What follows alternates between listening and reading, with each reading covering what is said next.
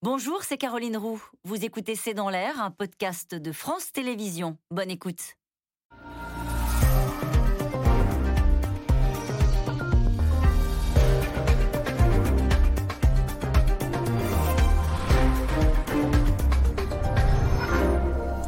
Bonsoir et bienvenue dans C'est dans l'air. Le mois prochain marquera les 20 ans des attentats du 11 septembre. À l'époque, dès le mois suivant, la guerre contre le terrorisme s'était portée dans un pays, l'Afghanistan. Des milliards de dollars y ont été engloutis depuis, des milliers de bombes y ont été larguées.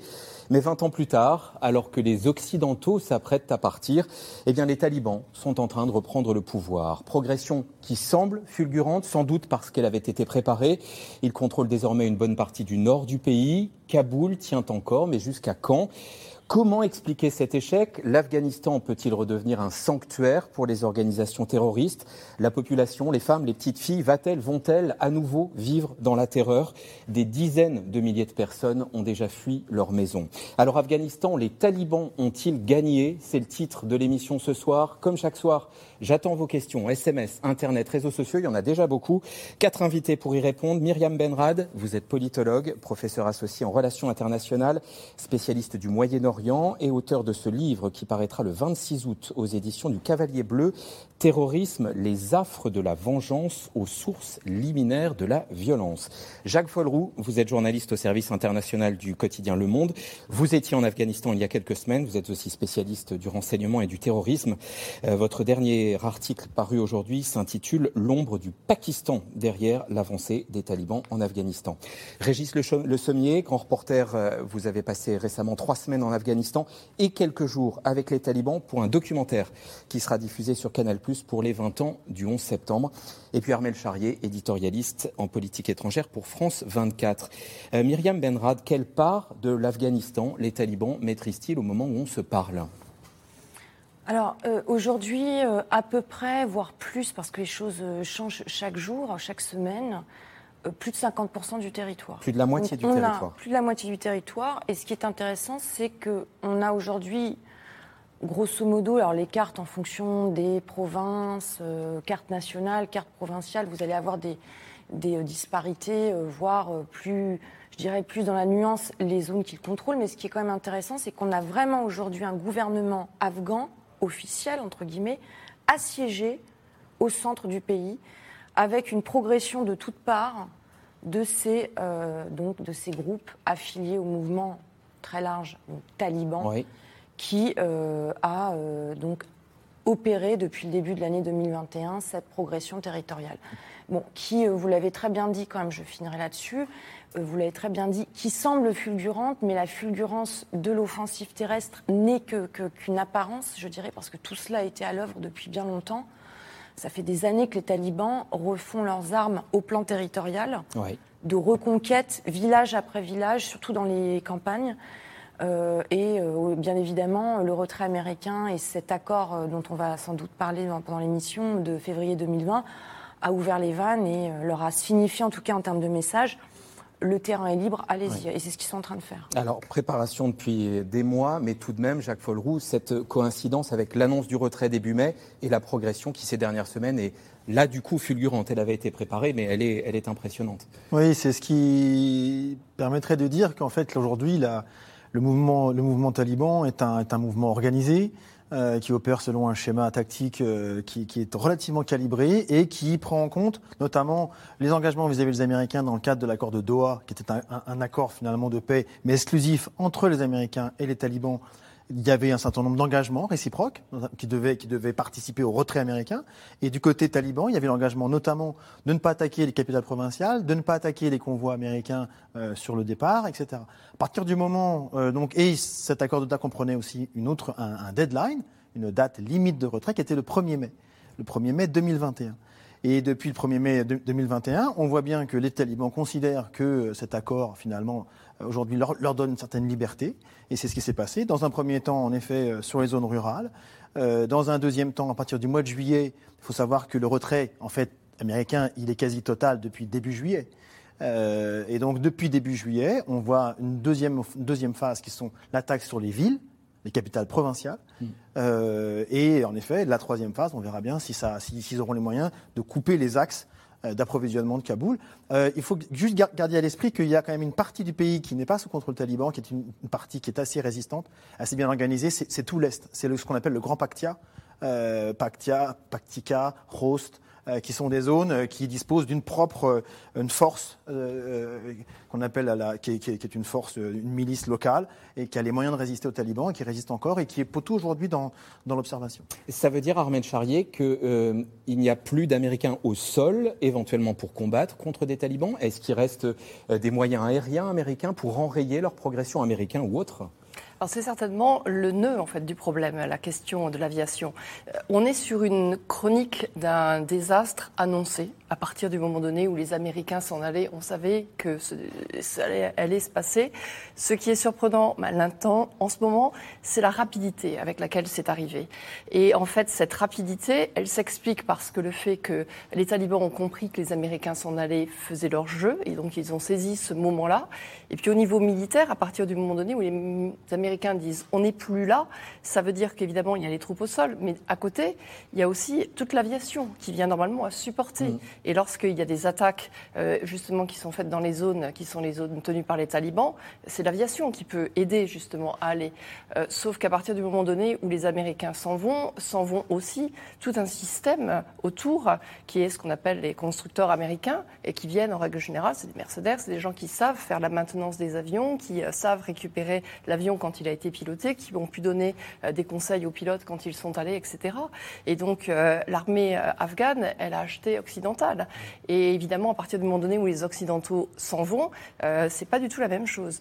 Donc on voit que du coup, ils mettent en vol quelques aéronefs russes. On voit qu'il il va falloir y avoir des choses qui vont être remises sur place. On voit des vieux aéronefs, mais c'est effectivement un manque certain mais plus ni de soldats ni d'avions américains en ce moment. On a pu lire dans le Times, par exemple, qu'il y avait encore des B-52 euh, euh, dans l'air. Est-ce qu'il reste des troupes, malgré tout, pour essayer d'enrayer la progression talibane? On parlera de l'armée afghane après. Pour l'instant, il reste encore effectivement quelques, quelques points, mais les mots de Joe Biden sont très clairs. C'est de dire on va s'en aller. Et donc, c'est de donner la date du 31 août et de ne pas revenir là-dessus. Et c'est la problématique numéro une qu'a soulevée la CIA, qui était en désaccord avec euh, cette, ce départ des troupes américaine, qui était de dire si on s'en va trop brusquement, on n'aura plus les moyens de voir ce que font les, euh, les, talibans et donc de pouvoir opérer sur eux, et on n'aura plus le moyen de faire une observation plus générale et plus stratégique pour savoir ensuite ce qu'on doit faire. Donc les Américains savent remettre un tout petit peu sur hmm. certains clivages pour justifier un peu leur départ, mais pour l'instant, l'ordre n'est pas euh, que tout cela reste. Régis Le Sommier, euh, ces talibans, c'est les mêmes qu'il y a 20 ans. On se souvient des images de Burqa, des horreurs qui ont été commises. C'est les mêmes? Alors, dans les zones qu'ils ont reconquises jusqu'à présent, enfin, on n'a pas vu euh, d'exaction. Enfin, il y, a eu, beaucoup de, vidéos. Ils ont utilisé énormément les, réseaux sociaux cette fois-ci, qui n'existaient pas évidemment euh, quand ils ont pris le pouvoir en 96, mais pour euh, plutôt essayer de miner leurs adversaires, c'est-à-dire en montrant des, vidéos, vous voyez des réconciliations, les, soldats afghans qui se rendent et les talibans qui les embrassent, etc quand on, est allé les voir, ils ont, mis un point d'honneur à nous expliquer qu'ils euh, les laissaient partir, qu'ils les mettaient pas en prison, qu'ils les laissaient rentrer chez eux, même qu'ils leur donnaient de l'argent pour euh, rentrer chez eux. Donc euh, ils, ils, sont dans une opération de la guerre. Ils ont compris que la guerre aussi, ça se faisait au niveau de la communication. Et jusqu'à présent, il y a eu euh, des exactions. Il y a eu quand même euh, des, des comment, euh, un certain nombre, notamment des commandos, c'est-à-dire des, des, des, unités les plus aguerries et les plus combatives qui ont été capturées par les talibans et qui ont été exécutées par les talibans. Mais pour ce qui est des soldats, ils, ils montrent ça. Alors la question, c'est, vous me posez la question sur les nouveaux talibans. Il y a des choses quand même. Moi, j'ai passé donc deux jours euh, chez eux, euh, dans la province du Wardak, donc euh, environ une heure et demie de Kaboul. et ce qui est intéressant, c'est que un certain nombre de combattants, de jeunes combattants notamment, enfin qui ont 17-18 ans, parlent anglais. et quand on discute avec eux, on remarque que pourquoi ils parlent anglais? Ils vous expliquent tout simplement qu'ils étaient étudiants à la fac de Kaboul et que il n'y a pas de travail. Donc ils sont revenus dans leur dans leur village et dans leur village, bien la milice talibane, elle les paye. Voilà. Et mieux que l'armée régulière. Mieux que l'armée régulière, souvent. ils ont pris possession. Je parle de donc spécifiquement de cette province du Wardak, de mines de talc ou de mines de plâtre. Ils sont, ils prélèvent des taxes sur les entreprises. C'est une, une, une, zone très très commerçante. Hein. C'est l'axe comment Kaboul-Kandahar. Donc c'est la, la, la, la, grand, le grand axe de l'Afghanistan. Et tout autour, il y a des activités dans lesquelles les talibans, évidemment, euh, prélèvent des taxes. Donc ils sont relativement riches. Et euh, ces jeunes, donc qui ont appris l'anglais euh, grâce au système occidental, finalement, se retrouvent chez les talibans. Et c'est aussi une chose que j'ai remarqué au niveau de la milice Hazara, c'est-à-dire donc vous parliez tout à l'heure, vous évoquiez les, les points de résistance et les, les Hazaras donc sont du côté de Baniyan, l'Azarajad, c'est donc une zone aussi d'un groupe ethnique différent, évidemment très hostile aux talibans et qui a beaucoup beaucoup à perdre de leur retour. Et, et j'ai eu un exemple là assez étonnant, c'est qu'au niveau donc il y a un chef de guerre qui s'appelle Alipour qu'on est allé rencontrer et ce chef de guerre devant son, son QG, il y avait un jeune avec une Kalachnikov euh, qui est venu vers nous et qui nous a parlé français hein, en français et on se disait mais où est-ce que vous avez appris le français? Ah bah tout simplement j'ai passé deux ans à Calais euh, à essayer de passer en Angleterre. Et puis, bah, je suis revenu. Euh, voilà, j'ai pas pu euh, passer en Angleterre, donc je suis revenu. Et maintenant, je combats parce que il n'y a pas de boulot à Bamiyan, il y a 70% de chômage. Donc euh, voilà. Euh, donc ça c'est c'est un côté, euh, si vous voulez, il y a, y a une forme de la guerre évidemment. comment la guerre et l'argent, c'est c'est quelque chose qui est intimement lié depuis la depuis la nuit des temps. Quoi. Voilà. On aura le temps de détailler tout cela. Je voudrais qu'on aille au premier reportage et je vous promets qu'on détaille tout. ensuite, une fois de plus, ce pays est donc plongé dans la guerre. Des dizaines de milliers de civils en fuite. Les talibans qui contrôlent donc la moitié du pays environ. La grande ville de Mazar-e-Sharif tient encore. Pour combien de temps? Même question pour Kaboul. Les dernières informations. Laszlo Gelabert et Christophe Roquet. C'est le symbole d'une déroute militaire. Ce matin, une centaine de membres des forces afghanes se sont rendus aux talibans. Encerclés par l'ennemi, ils s'étaient retirés près de l'aéroport de Kunduz, grande ville du Nord tombée ce week-end. Au milieu des magasins brûlés et des débris, les insurgés règnent désormais en maître. Dans cette vidéo, les combattants talibans se vantent de leur domination dans une des provinces du pays. Bien que nous soyons fiers d'être martyrs, aucun de nos camarades n'a encore été sacrifié. Seulement trois camarades ont été blessés parce qu'ils ont bombardé la zone et les maisons résidentielles et les magasins. Mais heureusement, il n'y a pas eu de victimes pour les talibans. Depuis le mois de mai, les combats font rage en Afghanistan. Face à 300 000 hommes sous-équipés de l'armée afghane, trois fois moins de talibans très bien organisés. Les islamistes ont avancé à un rythme effréné. En un mois, le nombre de districts contrôlés par les talibans, ici en rouge, a presque doublé. Partis du sud où ils sont majoritaires, ils sont remontés pour la première fois vers le nord, en multipliant les prises de capitales régionales. Des violences qui ont poussé 69 000 familles sur la route de l'exil, comme ici dans la capitale à Kaboul, où ces réfugiés effrayés racontent avoir vécu l'enfer. Un de mes petits-enfants a été touché par une balle et je n'ai pas pu trouver de cimetière. Alors je l'ai mis dans un trou. Ils ont pris un de mes fils par la tête, comme s'il était un mouton, et lui ont coupé la tête. Les talibans battent et pillent les gens. Et s'il y a une jeune fille ou une veuve dans une famille, ils les prennent de force. Une stratégie de la terreur, face à laquelle le gouvernement est totalement impuissant. Un appel de détresse est même lancé par l'un des ministres. Nous demandons à la communauté internationale et aux institutions internationales de nous aider le plus vite possible en nous faisant parvenir de la nourriture, du matériel pour toutes les populations en Afghanistan. Les talibans ont désormais une nouvelle cible, la ville clé de Mazar-e-Sharif. Une ville assiégée, mais pas encore tombée.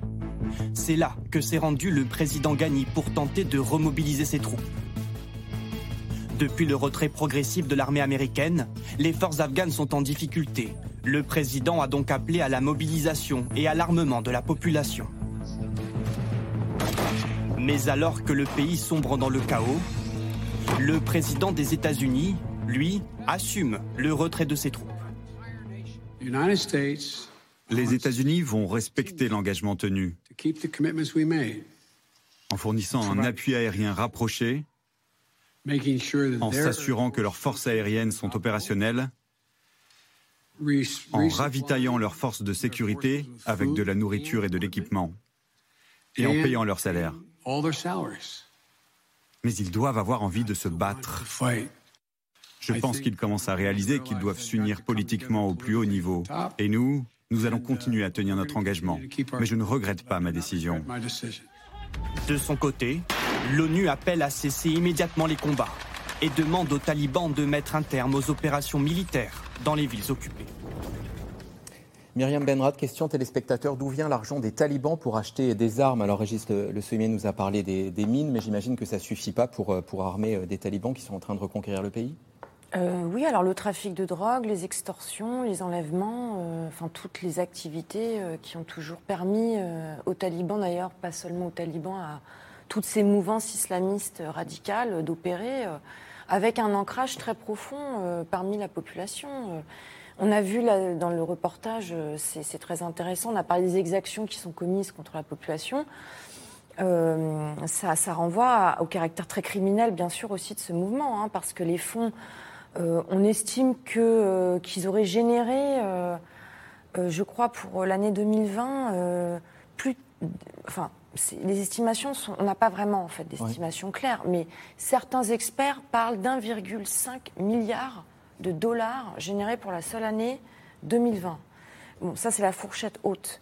Donc, ça vous donne quand même une idée du business aussi qu'il y a à être, entre guillemets, taliban. Et je rejoins tout à fait Régis Le Sommier euh, sur cette euh, idée qu'on a l'aspect idéologique, évidemment, de l'endoctrinement. Donc, ces jeunes qui, euh, alors là, dans l'ancienne garde, je dirais, taliban des débuts, ou dans la plus récente, qui rejoignent par conviction idéologique.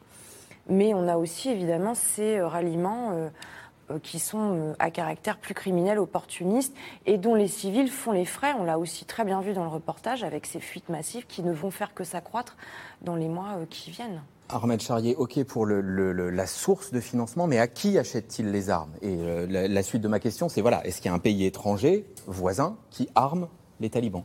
Il y a plusieurs pays étrangers qui sont intéressés par euh, la question talibane. Euh, D'une part, il y a le Pakistan. Alors là, je parle avec Jacques Floreau à côté, qui a écrit un article juste sur la question du Pakistan dans le monde, mais qui a toujours considéré qu'il fallait qu'il affaiblisse clairement euh, l'Afghanistan parce que ça lui permettait de résister face à l'Inde. Donc il y a tout à fait intérêt à laisser passer du trafic d'armes et qu'il y a tout à fait intérêt à faire en sorte que la frontière reste tout à fait poreuse et que les talibans puissent aller chez lui, repartir, etc. Ensuite, il y a euh, d'autres pays qui vont être intéressés.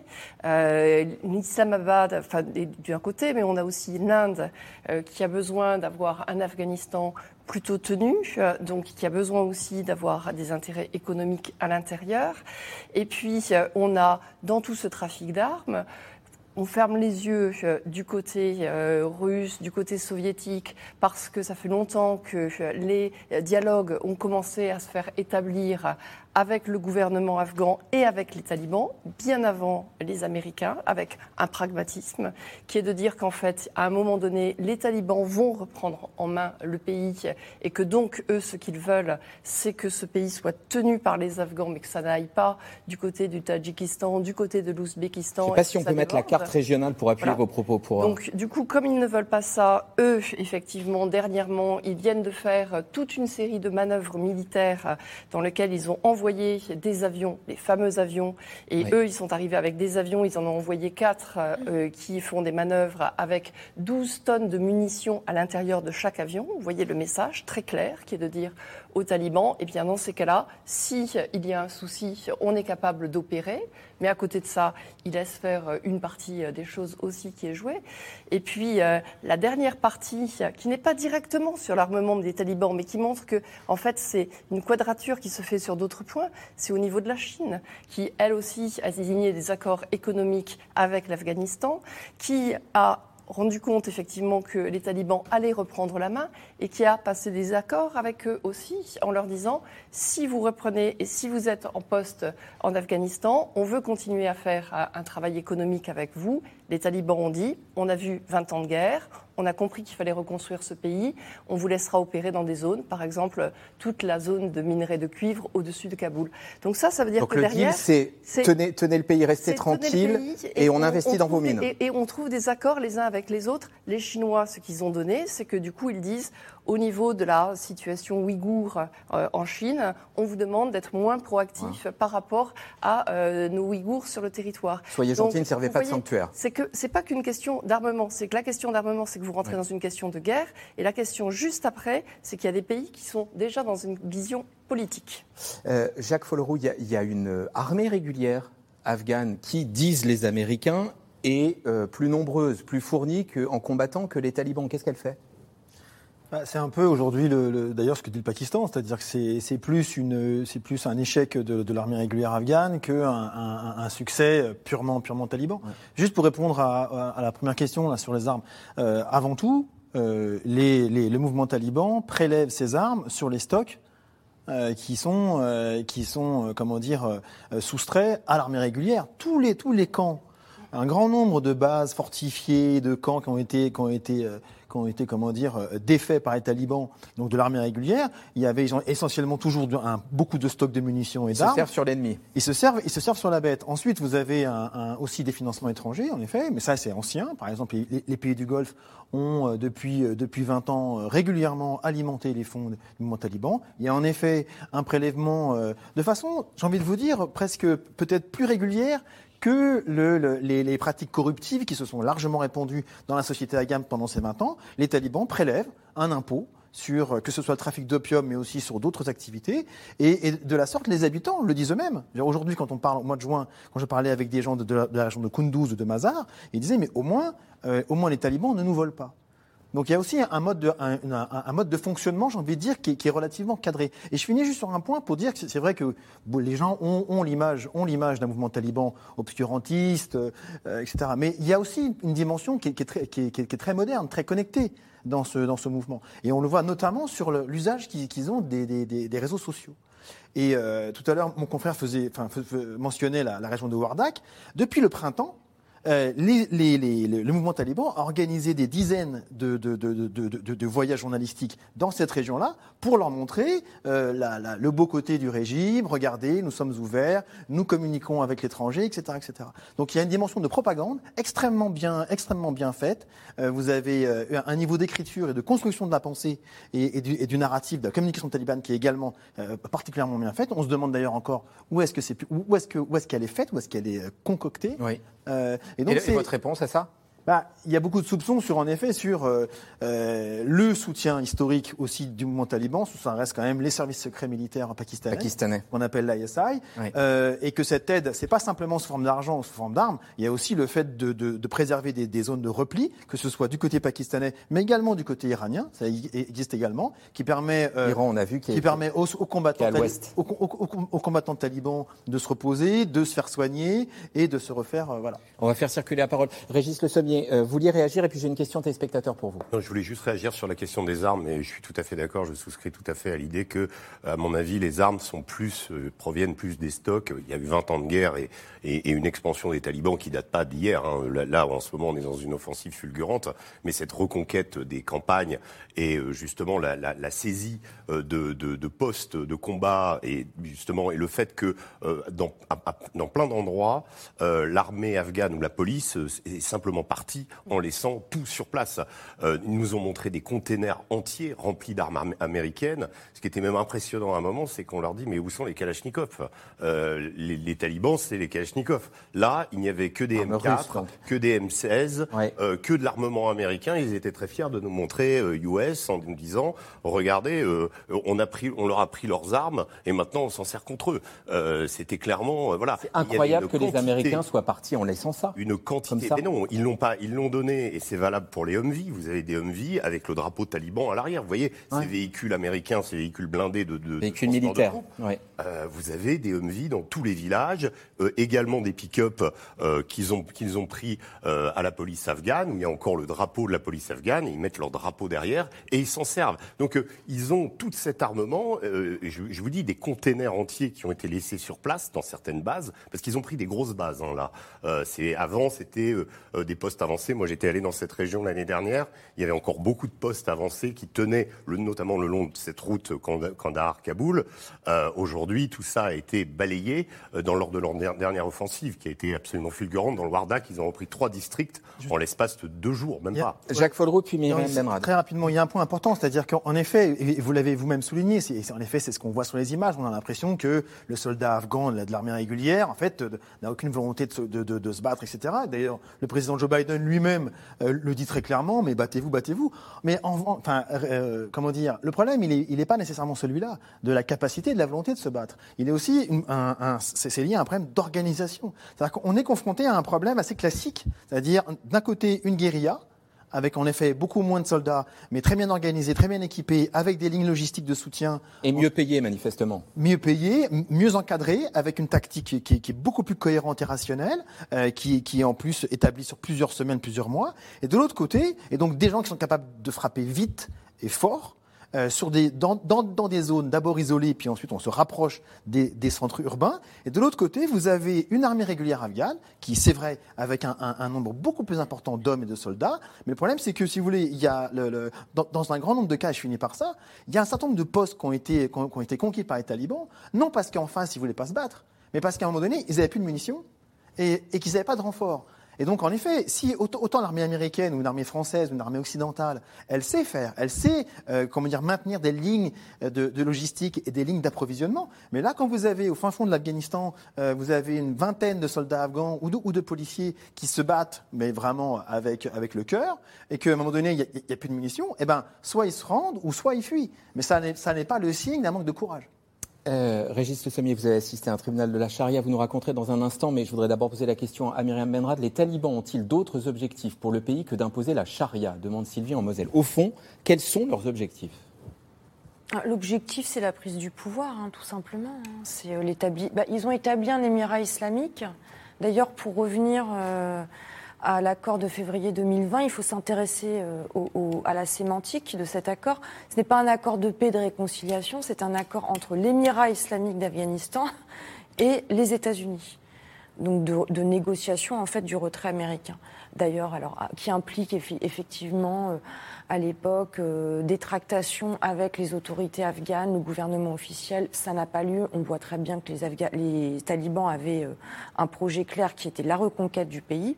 C'est le pouvoir, c'est tout simplement. C'est le pouvoir pour y imposer la charia. Revenir. Bah, ils ont été, si vous voulez, défaits en 2001, donc on leur a, on leur a défaits, ils reviennent à l'insurrection en 2001 dans le contexte de l'intervention américaine.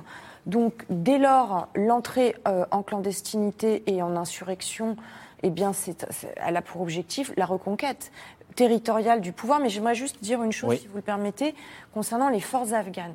Les forces afghanes, il faut à mon avis quand même s'intéresser de près à la sociologie de ces forces. Parce que les forces afghanes, armées, policières, les forces de sécurité qui ont été entraînées, euh, donc formées dans la, dans, je dirais, dans la foulée de la, cette transition sous tutelle américaine en 2001, elles reflètent l'extrême fragmentation en réalité de la société afghane. Elles sont aussi pétries des divisions, je dirais, communautaires, ethniques, tribales euh, qui rongent la société afghane et qui ont fait que l'Afghanistan n'a jamais pu se constituer en État-nation, parce qu'en fait, on revient aussi aux questions anciennes dans ce débat. L'Afghanistan n'a jamais été un État et encore moins un État-nation. Donc, ce qu'on a vu, par exemple, je, vais finir, sur cet aspect, on a vu des chefs de tribus face à l'avancée des talibans convaincre des forces afghanes qui étaient des membres en fait de la tribu, de l'inutilité d'une résistance. Dernière chose, qui plus est face à cette guerre qui est un fiasco, au retrait des Américains, et puis quand même aussi face, pas parmi toute la population, ça a quand même beaucoup changé, les Afghans sont très anti-talibans aujourd'hui, mais il y a aussi quand même un grand ressentiment chez les Afghans contre, contre les Américains et contre, contre cette guerre qui leur a coûté énormément. Régis Le Sommier. Ouais, euh, dire que les Afghans, les Afghans sont très anti-talibans, je pense que c'est sous-estimer euh, une un effort qu'ont fait les talibans cette fois-ci, c'est-à-dire qu'on s'aperçoit qu'on les attendait dans le cadre de leur offensive dans le sud, comme ils l'avaient fait en 96, et en fait ils sont arrivés dans le nord. Ils ont surpris tous les seigneurs de guerre, justement les anciens, euh, ceux qui avaient des fiefs, les, les Abdul Rachid Dostom et autres, euh, qui d'ailleurs ont eu leur, euh, leur, leur fief complètement envahi par les talibans. Ce qu'on appelle les il y a 20 ans. Bien sûr, mais cette offensive du nord, elle s'est faite aussi avec l'appui de certains Ouzbeks qui ont rejoint les talibans et de certains Tajiks qui ont rejoint les talibans. Donc les talibans ne sont plus ethniquement uniquement pashtuns aujourd'hui. À l'époque, c'était quand même la dominante. Maintenant, je voudrais revenir sur l'histoire de la charia, parce qu'il y, y a quelque chose de En précisant que vous avez assisté à un tribunal, la charia. Voilà, je, je vous raconterai si, si, vous voulez, parce que c'est quelque chose d'assez, euh, comment vous dire... Euh, euh en effet, on attend le récit, oui. Voilà, parce que le, le, tribunal, la question de la charia et de l'application de la charia, elle est intéressante parce que euh, les talibans, en fait, sont un, un, un mouvement euh, qui puise ses origines dans les campagnes.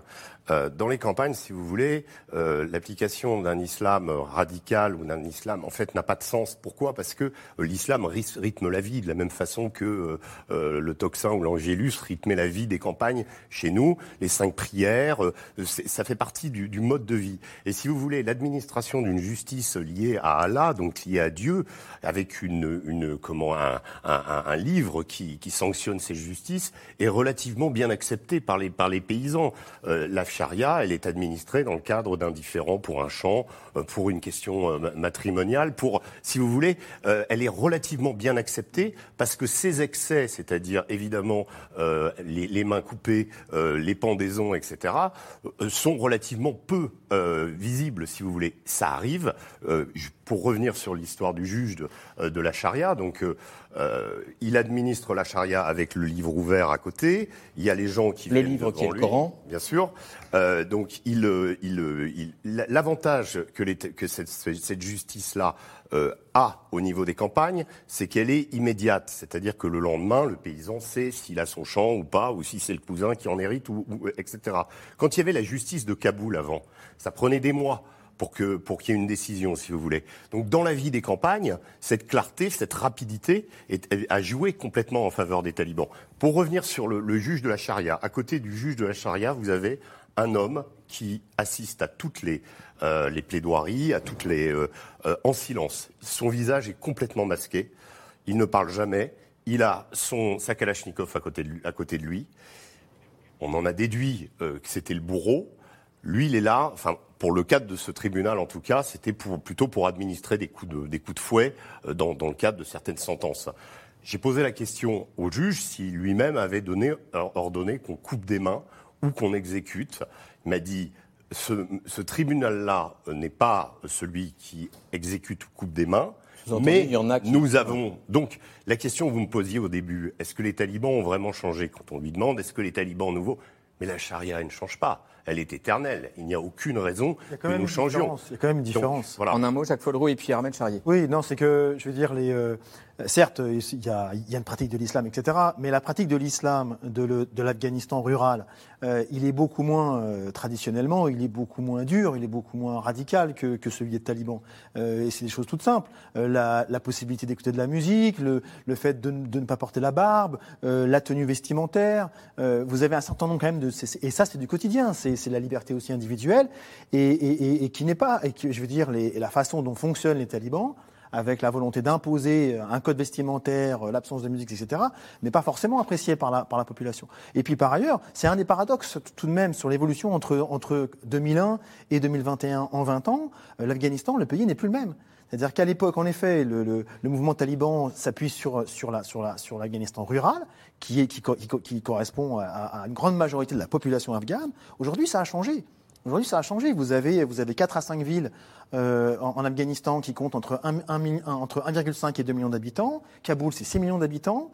Euh, les populations urbaines. Vous avez aujourd'hui en, 20 ans euh, une, vraie, une vraie classe moyenne qui s'est constituée. Vous avez des jeunes qui sont connectés, vous avez des jeunes qui parlent anglais, etc. etc. Alors certes, ces jeunes-là, ces gens-là, cette classe moyenne ne va pas s'opposer les armes à la main à l'entrée d'une colonne de pick-up euh, de talibans à Kaboul, mais néanmoins, ils sont, ce ne sont pas fondamentalement des gens qui partagent l'organisation d'une société à la, à la Taliban, c'est-à-dire un gouvernement de Dieu. Ahmed Charrier, je vous donne la parole après le reportage. On va parler du, retrait américain. C'est donc moins d'un mois après les attentats du 11 septembre que les États-Unis, appuyés euh, par une série d'alliés dont la France, étaient entrés en guerre contre les talibans. Ils avaient effectivement été chassés du pouvoir à l'époque. Mais depuis, malgré 20 ans de présence étrangère, ils n'ont jamais été réduits à néant. Chronique d'un enlisement avec Mathieu Lignot et Éric Chevalier. 11 septembre 2001 les États-Unis frappés sur leur territoire par le groupe islamiste Al-Qaïda. Début d'une nouvelle ère et d'une nouvelle guerre contre le terrorisme. Nous ne ferons aucune distinction entre les terroristes qui ont commis ces actes et ceux qui les abritent. Les regards se portent alors sur l'Afghanistan.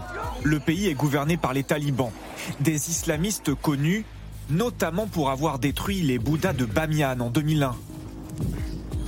Ou forcer les femmes à porter la burqa, la charia, la loi islamique, est appliquée. Les talibans hébergent des camps d'entraînement d'Al-Qaïda et accueillent son chef, Oussama Ben Laden. Le djihad contre les États-Unis et l'éradication des mensonges américains sont au cœur de la foi. Début de l'offensive de l'OTAN en Afghanistan.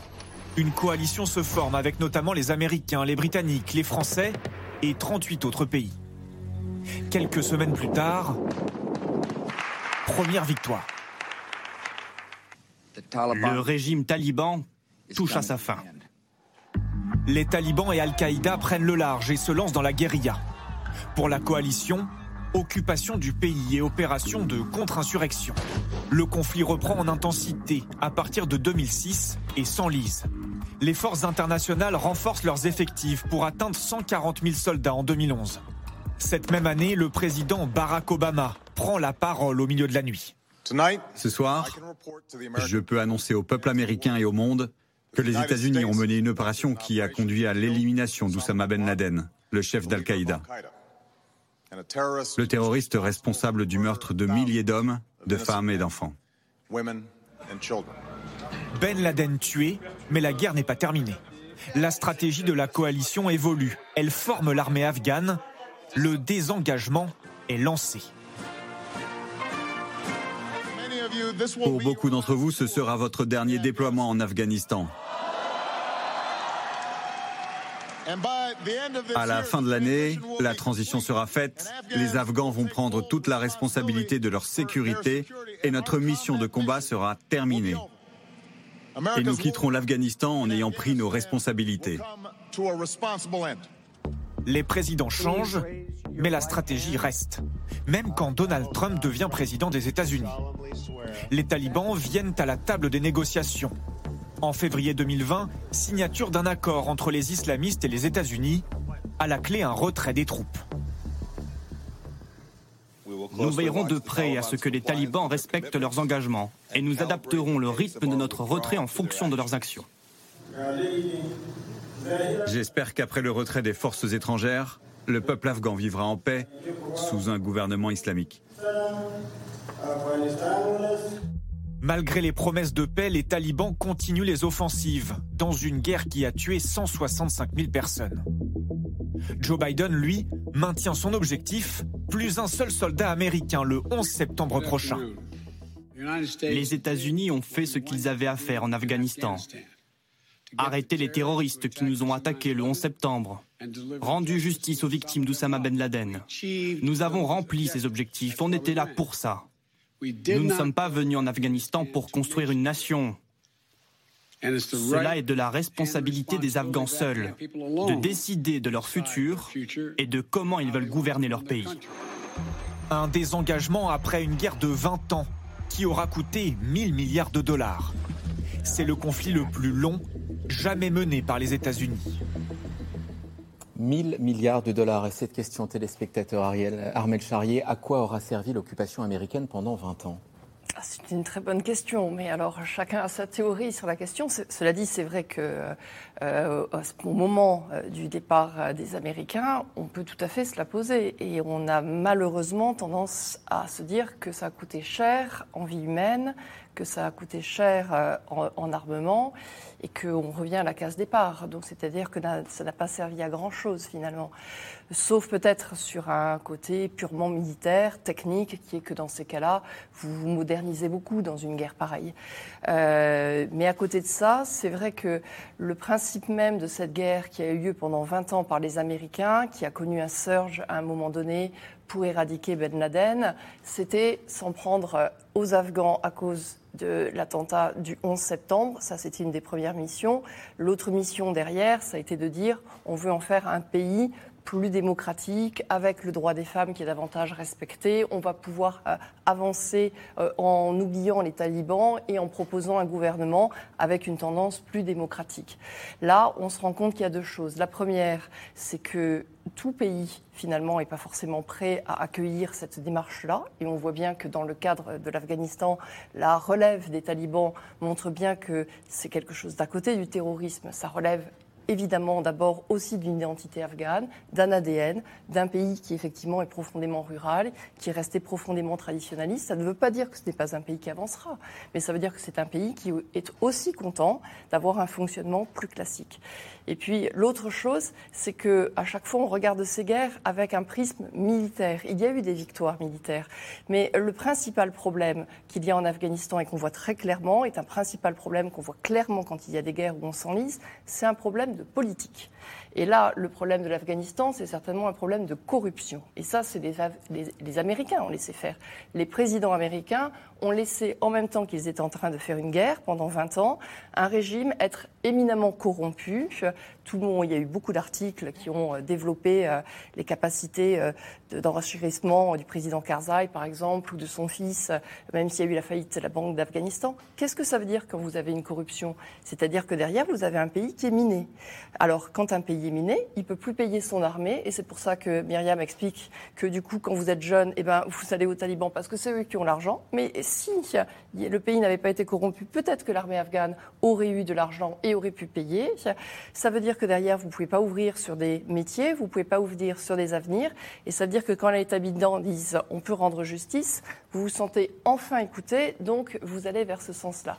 C'est le grand échec, je pense, fondamentalement, des Occidentaux. Globalement, sur les trois points que vous avez développés, il y en a au moins deux sur lesquels euh, il, y a, échec. Le, bilan, il est quand même du côté de l'échec, Myriam Benrad, de, cette, de, ces 20 ans.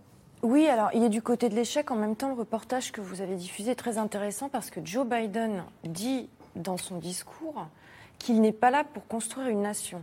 Ça renvoie, à mon avis, quand même à la pluralité des visions qu'on a eues au sein de l'administration américaine au sens large quant à cette guerre, qui n'étaient pas les mêmes. Parce qu'on avait d'un côté le contre-terrorisme américain qui avait dans le viseur Al-Qaïda, donc les responsables du 11 septembre, et l'Afghanistan avait servi de refuge, donc on avait pris ce... Ça, objectif atteint alors si on parle de la mort de Ben Laden, oui, mais la, la, fin du djihadisme, de l'islamisme radical, certainement pas. Au contraire, c'est euh, encore plus développé. Ça va redevenir un son. C'est encore plus bah, développé. Bien sûr, l'Afghanistan va... retomber euh, dans les affres du, djihadisme alors, international, au moins afghan, incarné par euh, les talibans. Parce que les talibans, attention aussi, sont très soucieux de renvoyer d'eux-mêmes une image afghane.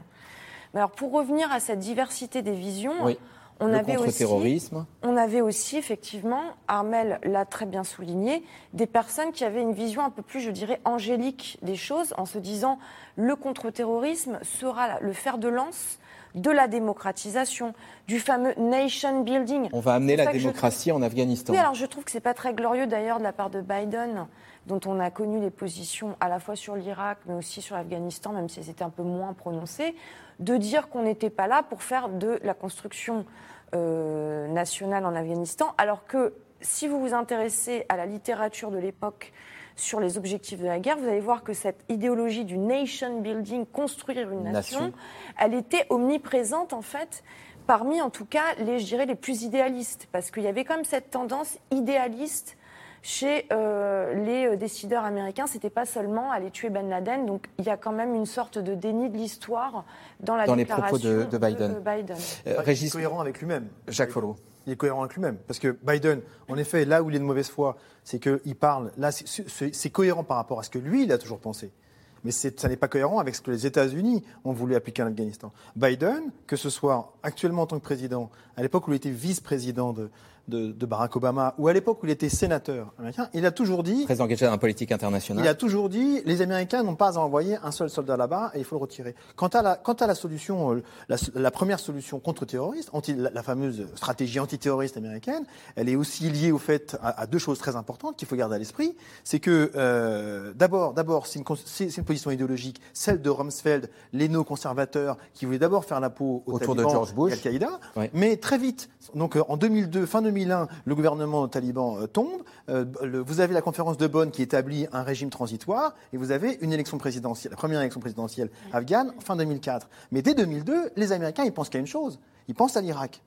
Et donc très vite, si vous voulez, vous avez l'administration américaine qui, elle, a déjà son esprit ailleurs. Et d'ailleurs, 2002, ils vont commencer à sortir les troupes américaines, des, forces spéciales les plus efficaces et les, les, voilà, les plus recherchées pour les amener sur le théâtre irakien. Alors ensuite, ensuite, la notion de la stratégie justement de reconstruction d'un pays, elle va intervenir, elle va, elle va devenir, mais la doctrine américaine à partir justement de la fin 2004, euh, début 2005, quand ils voient que la stratégie antiterroriste ne fonctionne pas et quand tu vois que la gouvernance afghane qu'ils pensent avoir mise sur pied ne fonctionne pas non plus. Donc là, ils se disent, ils cherchent, les Américains sont aussi dans une, recherche d'efficacité et se disent peut-être que, et justement, peut-être qu'il faut s'engager sur une logique euh, de reconstruction du pays.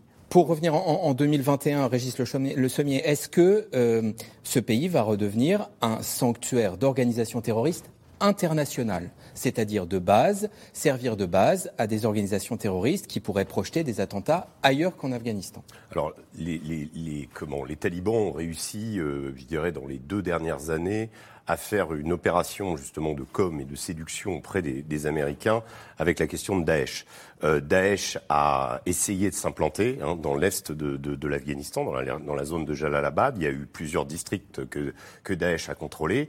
Et les talibans, en fait, dans l'accord, euh, le fameux accord de février 2020, euh, il y avait, euh, voilà, nous, on, vous débarrasse de Daesh et vous nous soutenez quelque part. Donc quand il y a eu cette émergence, les talibans ont vu dans Daesh d'abord un groupe rival par rapport et qui ne correspondait pas à, cette philosophie entre guillemets nationaliste des talibans. Et, donc il y a eu une tentative d'implantation. Alors cette tentative d'implantation, elle s'est faite de façon un peu anarchique. C'était en gros des, des, des, personnes qui, qui avaient des contacts ou au Pakistan euh, ou euh, comment euh, dans les pays du Golfe et qui décidaient tout à coup de, de s'allier avec Daesh parce que c'était la force djihadiste mmh. en, en, montée à l'époque. Et les talibans ont retourné au niveau de leur communication ça en disant voilà nous chassons Daesh. Et dans leur discours, c'est quand même assez intéressant de voir, ils, ils, restent sur cette ligne qu'évoquait Myriam, c'est-à-dire de dire euh, vous, euh, vous êtes chrétien, vous êtes en Europe, euh, si vous respectez notre religion et notre culture ici, on, s'en fiche complètement, vous, vous faites ce que vous voulez chez vous, mais ici c'est l'islam. Ça c'est leur discours. Alors après, autour de ça, quand vous évoquez la question de Ben Laden, je l'ai fait avec un, de leurs commandants. Euh, c'est intéressant d'ailleurs. Accessoirement, on discute facilement avec les talibans. Oui, on discute euh, facilement avec les talibans. On arrive, bonjour, on s'en va sans problème. Oui, enfin, c'est quand vous passez deux jours, vous avez quand même du temps et, voilà, il y a des, des, gens qui sont évidemment plus intéressants que d'autres. mais il y avait ce commandant en particulier qui me disait, mais écoutez, Ben Laden, D'abord, c'est pas un Afghan, c'était pas un Afghan. Mm. Il était là avec quelques Arabes, ce qui était vrai à la réalité. Et, déjà à l'époque, il y avait des, tensions entre les talibans et les combattants euh, djihadistes qui venaient pour euh, faire le djihad. Et puis il me dit, euh, Ben Laden, il venait d'où? D'Arabie Saoudite. les terroristes du 11 septembre, ils venaient d'où? D'Arabie Saoudite pourquoi euh, vous n'avez pas attaqué euh, l'Arabie Saoudite? Et pourquoi vous nous avez attaqué nous? Et en plus, Ben Laden, il est mort au Pakistan. Il n'est pas mort chez nous. Donc c'est un étranger. Pour un Afghan, c'est très important. Hein. Donc dans le euh, discours, dans, le discours, les talibans disent on ne veut pas être un, un sanctuaire après, pour d'autres. Quand vous les poussez sur la question de l'idéologie d'Al-Qaïda, c'est plus voilà. Mais je voudrais signaler aussi une chose parce qu'on l'a un peu évoqué, mais pas tellement. C'est la question des seigneurs de guerre.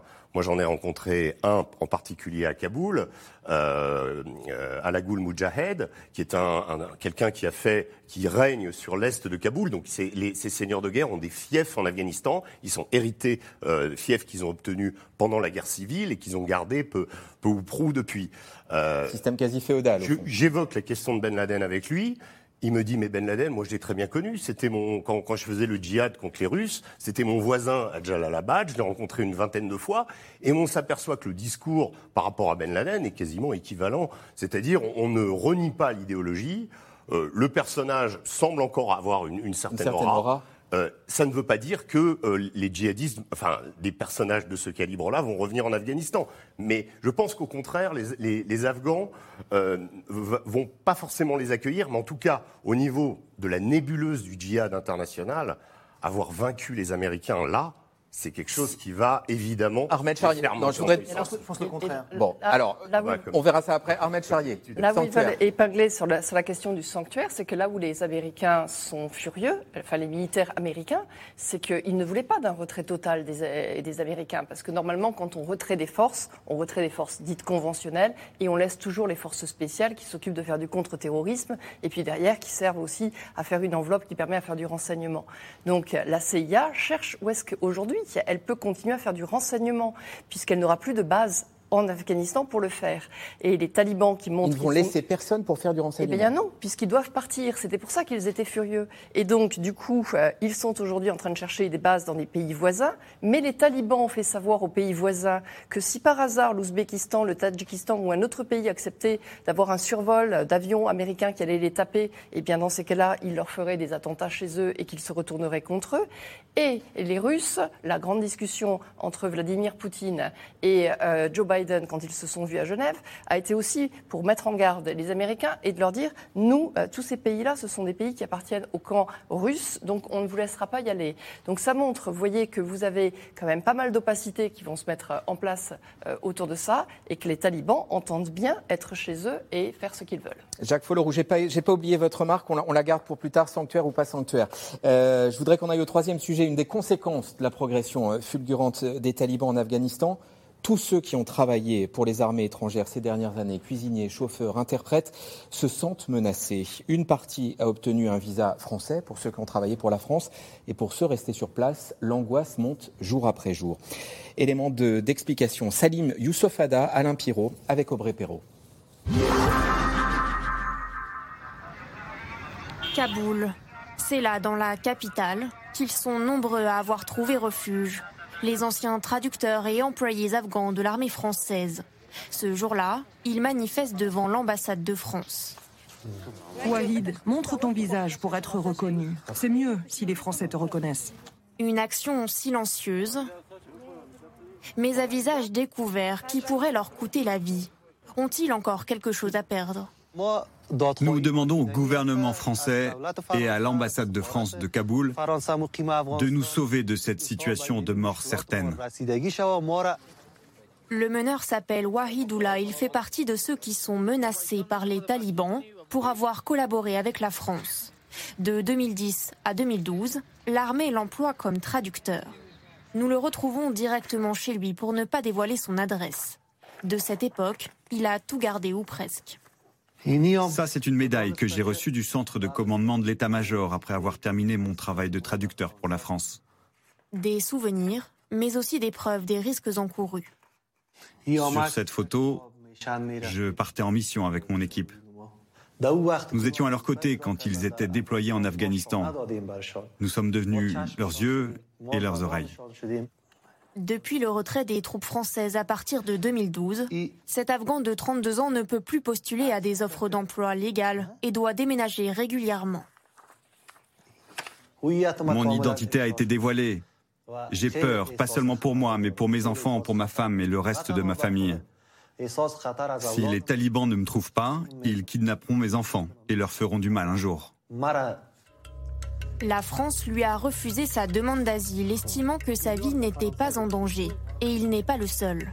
Selon l'armée, dans la très grande majorité des dossiers, aucun élément probant ne prouve la menace qui pèserait sur ces Afghans, ou alors des documents très grossièrement falsifiés. La Grande Muette, beaucoup trop silencieuse selon ce journaliste qui se bat pour ses auxiliaires afghans. Il serait selon lui encore 80 à demander un visa pour eux et leurs familles. C'est absolument scandaleux parce que ces types-là, ils sont allés les chercher parfois au lycée euh, parce qu'ils parlaient français, au lycée français, à l'université parce qu'ils parlaient anglais, parce qu'ils avaient besoin d'eux sur le terrain pour être guidés. Et aujourd'hui, l'armée euh, s'en va, on n'en a plus besoin, on les jette comme des objets. Et quand ils ont besoin de nous, ah non, ça coûte trop cher. Et pour ceux qui ont finalement obtenu gain de cause, Hey, Abdoulaye, comment ça va le parcours du combattant continue. Abdoulaye est arrivé en France en 2019 avec sa femme et ses trois fils.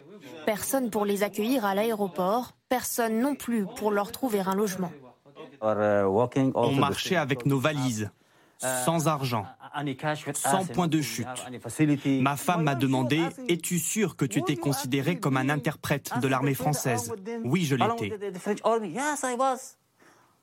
J'ai fait plein de choses pour l'armée française, avec succès et honnêteté pendant cinq ans, mais je ne sais pas pourquoi ils ont changé les règles. C'est finalement avec l'aide du SAMU social, du journaliste et de bénévoles que la famille atterrit dans cet hôtel en Loire-Atlantique. Donc toute votre vie est ici Pour stocker leurs affaires, un bout de grenier. En arrivant en France, nous imaginions du changement. Ils disent Vous êtes des nôtres, mais faire rester votre famille à l'hôtel pour autant de temps, c'est trop compliqué pour nous. Ça fait depuis à peu près 8 ans qu'ils demandent un visa pour, euh, pour la France, 8 ans qu'ils vivent dans la peur, et quand ils arrivent en France, voilà, c'est ça l'accueil. Depuis notre tournage, la famille Satari a été relogée. Abdoulaye a trouvé un emploi de jardinier. Prochaine étape, obtenir la nationalité française pour se mettre à l'abri, avant de pouvoir un jour, espère-t-il, retourner en Afghanistan. Myriam Benrad, comment aider les Afghans qui ont aidé les Occidentaux, nous demande Bruno euh, depuis le Val-de-Marne.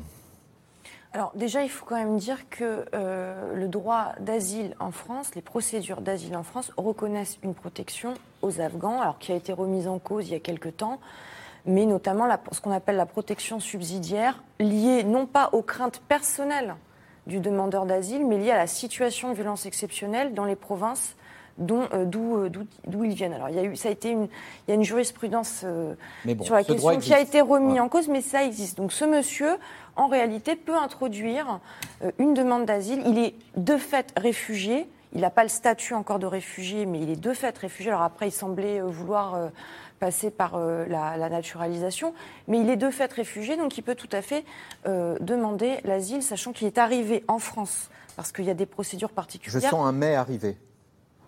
Alors non, mais attendez, mais je- le mai, il est très clair, il est très clair le mai. Bon, là, je termine simplement sur ça. Il arrive en France, l'État membre de l'Union européenne où il est arrivé va être responsable de sa demande d'asile. Donc, il faudrait, après, euh, il, a, il, il semble avoir trouvé un travail, Procédure passer par de d'autres. Dublin. Hmm. Voilà, procédure de Dublin. Il, il semble avoir euh, choisi autre chose. Mais euh, moi, ce que ben, ben, le mai, en fait, il est très simple. D'une part, on n'a pas du tout de politique d'accueil en Europe de euh, ces vagues de migrants afghans de civils qui fuient les violences, les violences entre talibans, forces gouvernementales, les violences entre toutes sortes de groupes criminels qui opèrent. On n'a pas parlé de ces groupes criminels aussi qui opèrent de manière opportuniste aujourd'hui en ciblant les civils. Donc il n'y a pas de politique d'accueil? Il n'y a pas de politique d'accueil et surtout, ça renvoie quand même à la déshumanisation absolue des Afghans, des civils qui, vraiment ont payé le prix lourd de cette guerre. Et je dis ça parce que je trouve qu'on a quand même beaucoup parlé des considérations stratégiques. Et, et- c'est tout à fait normal, tout à fait légitime. Mais cette guerre, le premier échec, c'est d'avoir promis aux Afghans, aux civils, une vie décente, digne. Aujourd'hui, on les voit, ils sont complètement déshumanisés, rejetés de toutes parts.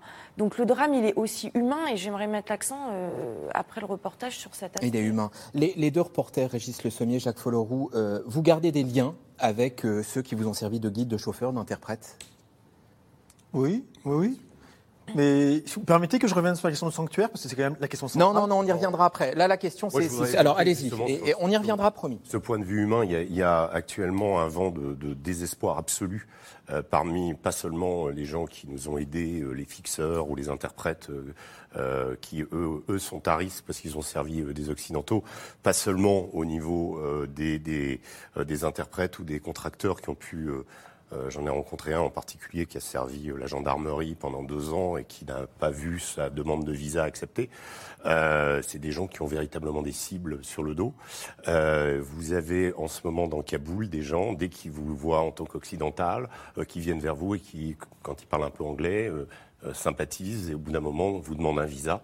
Euh, voilà, c'est le sauf qui peut. On est dans une situation aujourd'hui où euh, cette peur, en fait, elle est évidemment première pour les pour les, interprètes, ceux qui ont voilà, même si les talibans ont fait un communiqué en disant qu'ils avaient servi l'occupant, mais que maintenant c'était terminé. Personne ne les croit. Et aujourd'hui, il y a vraiment un vent de panique, notamment avec les dernières victoires. En un mot, les civils, ils fuient où? Bah, les, civils, ils fuient, ils commencent à fuir beaucoup en Turquie actuellement, et puis également au Tadjikistan, par exemple, ou euh, dans, dans, les, dans les, les, zones autour. D'ailleurs, ça, va à nouveau être un problème pour les Turcs, qui avaient déjà eu 3 millions de Syriens euh, de la guerre civile syrienne, qui en ce moment voient euh, un certain nombre de, de, de, de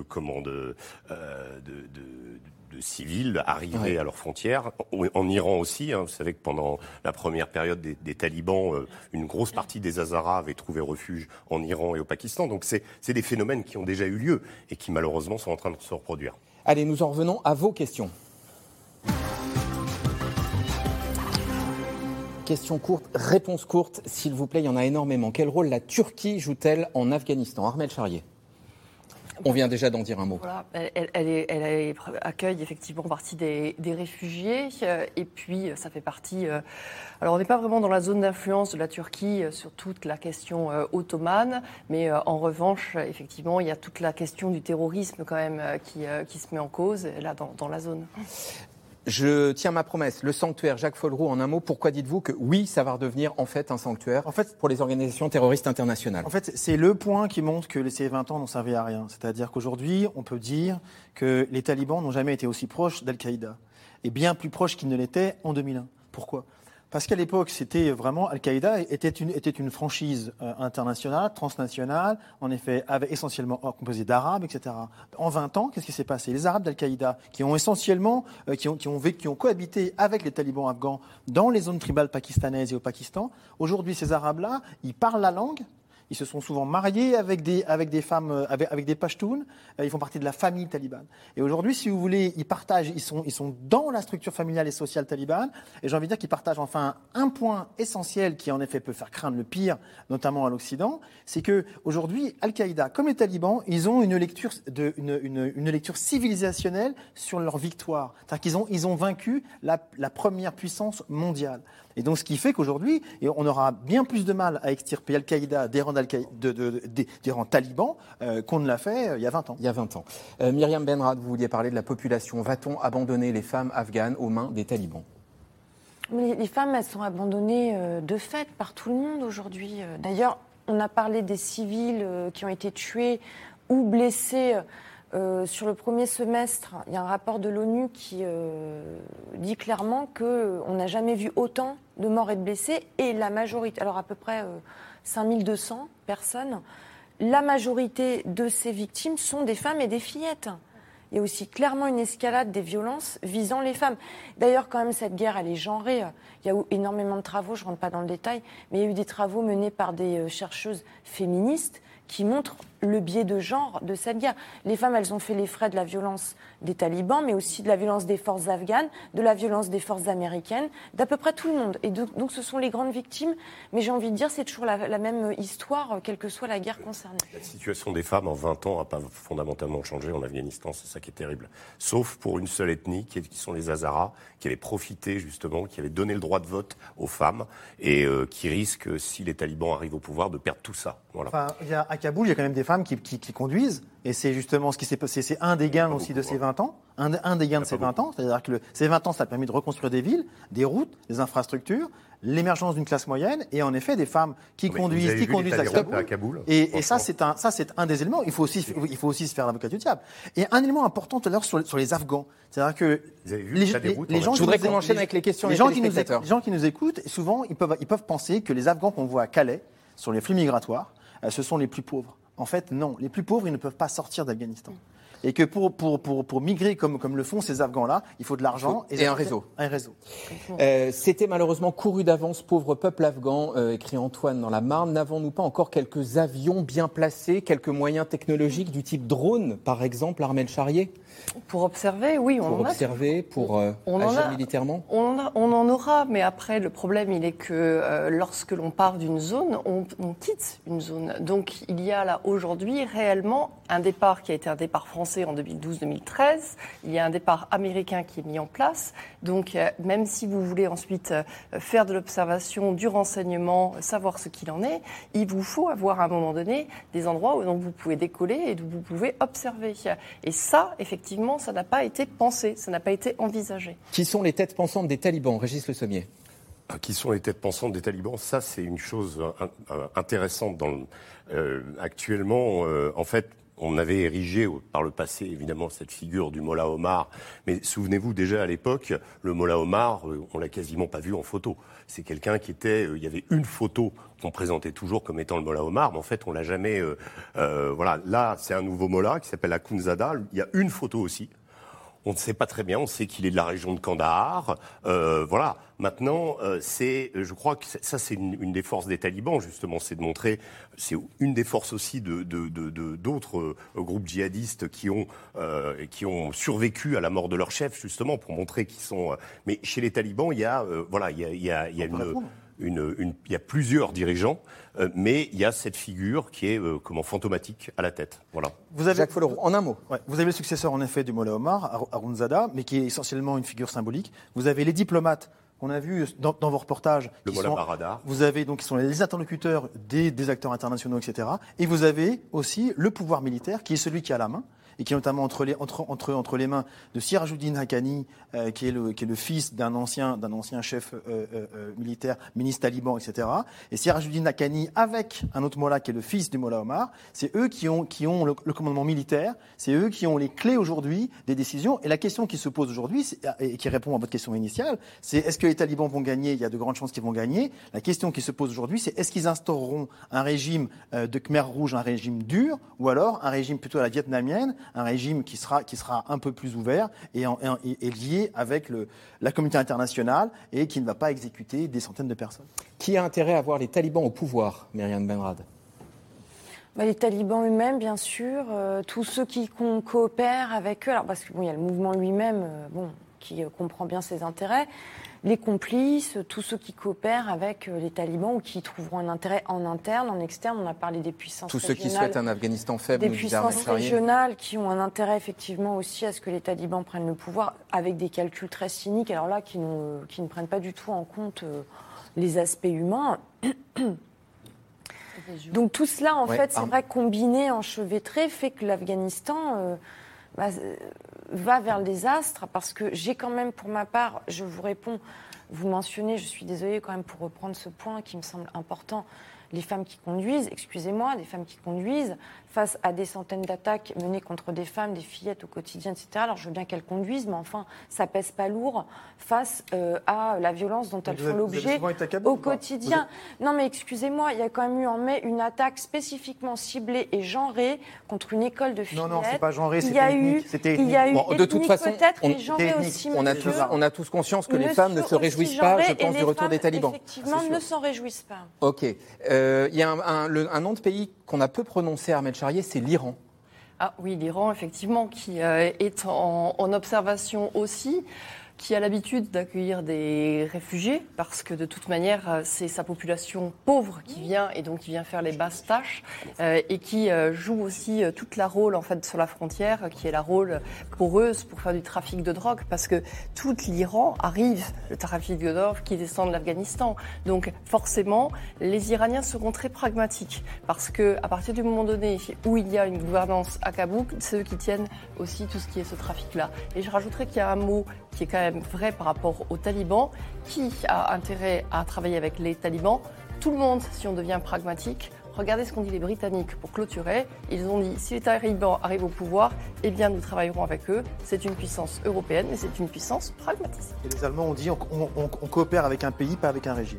On va rester là-dessus. Merci à tous les quatre d'avoir participé à cette émission rediffusion à 22h40 ce soir. Vous pouvez également la réécouter en podcast. Très bonne soirée sur France 5.